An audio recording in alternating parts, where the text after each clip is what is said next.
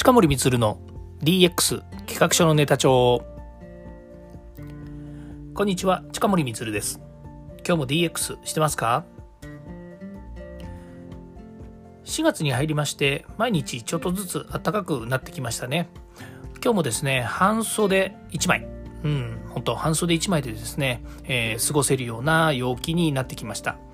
え今日はですねテレワークまあ、うちの会社結構ね、もう、えー、在宅、テレワーク、ね、そういうのが定着しておりますので、まあ、今日は、えー、在在宅していて、明日はですね、会社の方に行こうというふうに思っているんですけれども、まあ、今日は在宅でありながらですね、えっ、ー、と、会社の、えー、まあ、仕事の方でという何言ってるでしょうね 仕事は仕事なんですけどあの午後にですねビデオ収録のお話がありましてでそれをですねやってたんですけれども、まあ、そのことについてですね今日お話ししたいと思います。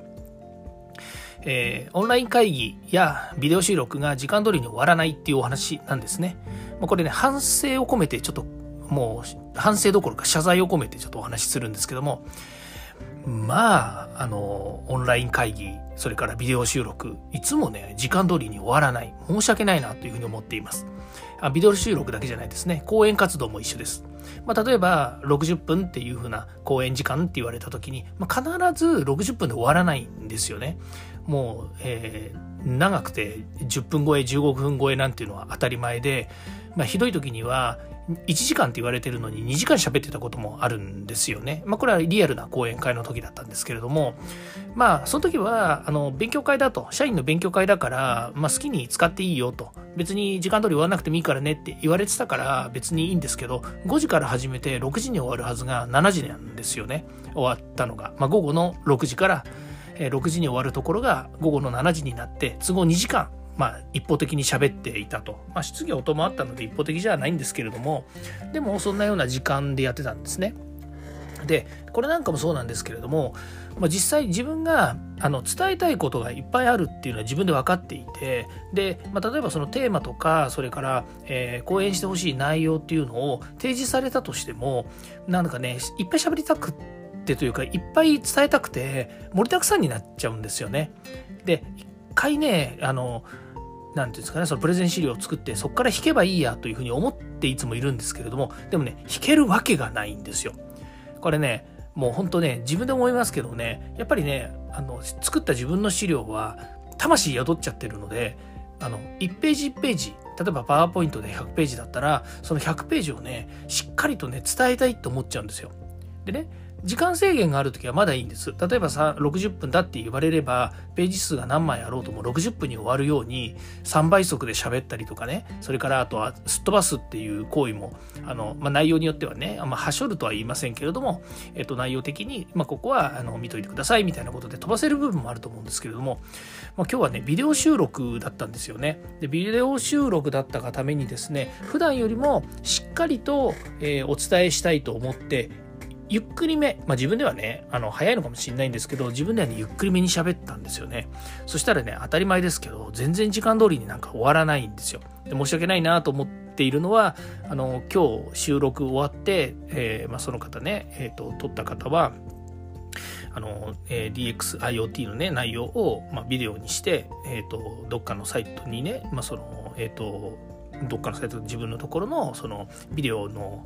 えー、なんだその放送があるのでそこに上げるはずなんですけど結局今日終わんなかったんですよ。だから次回ねまた半分取らなきゃいけないんですけれども、まあ、それがねあの時間通りに終わんなかったら申し訳ないなとすごく思いました。それからあとはあのオンラインの会議も時間通りに終わらないと。あの例えば1時間で、えー、終わりますねって言って1時間ど1時間ですよって言ってお互いに時間取ってるのにやっぱり時間が増えていっちゃうんですよね。で、まあ、これのねミスっていうかまああのまあオンライン会議が時間通りに終わらないってどっちかとオンライン会議って時間よりも早く終わるケースの方が多いんですけれども時間通りに終わらない時って何かなって思うとやっぱりねあの途中途中の説明だったりとかあのお互いの認識っていうものがやっぱりずれてる場合っていうのがあるんですよねそこで説明したりとかそれから、えーまあ、意識合わせのために、まあ、なんですかね資料そこで読み合わせるとかね、まあ、そんなことがあるとね、えー、オンライン会議もですね時間通りに終わらなかったりするんですね、まあ、そういう意味では、えっと、時間を見誤ってってるということもありますしそれから事前の、えーと、お互いの、えーとまあ、なんですかねその会議に臨むまでの、えっと、調整というかね、え下調べとか、まあ、そういったものができてなかったっていうのがやっぱりあると思うんですけれどもいずれにしてもオンライン会議が時間通りに終わらないっていうのもこれも多分問題だなと。で、ね、次の予定も入ってる人もいますでしょうしね。それから自分自身もあのまああのこうオンライン会議とかっていうとね時間通りこう区切ってるのでまあ当然ですけれどもタイムスケジュールっていうのも結構こういろいろねあのあのキメキメで入れてるじゃないですか。だからそういう意味では自分自身もねやっぱりそれがあのネックになっちゃったりするわけですよ。ということで、まあ、今日はですね改めてですね本当にあのそのタイムスケジュールっていうものをしっかり管理して、えー、やらないなっていう自分自身のですね、まあ、ちょっとこう、えー、落ち度というかですね、えー、申し訳ないなというふうな思いがありまして、えー、懺悔のために放送させていただきました。まあですね、あの、これを聞いている皆さんはですね、まあ時間厳守、時間通りっていうのはいつものことだよと、できてるよという方がいらっしゃればですね、いや、じゃあもうこうしたらいいんじゃないのっていうですね、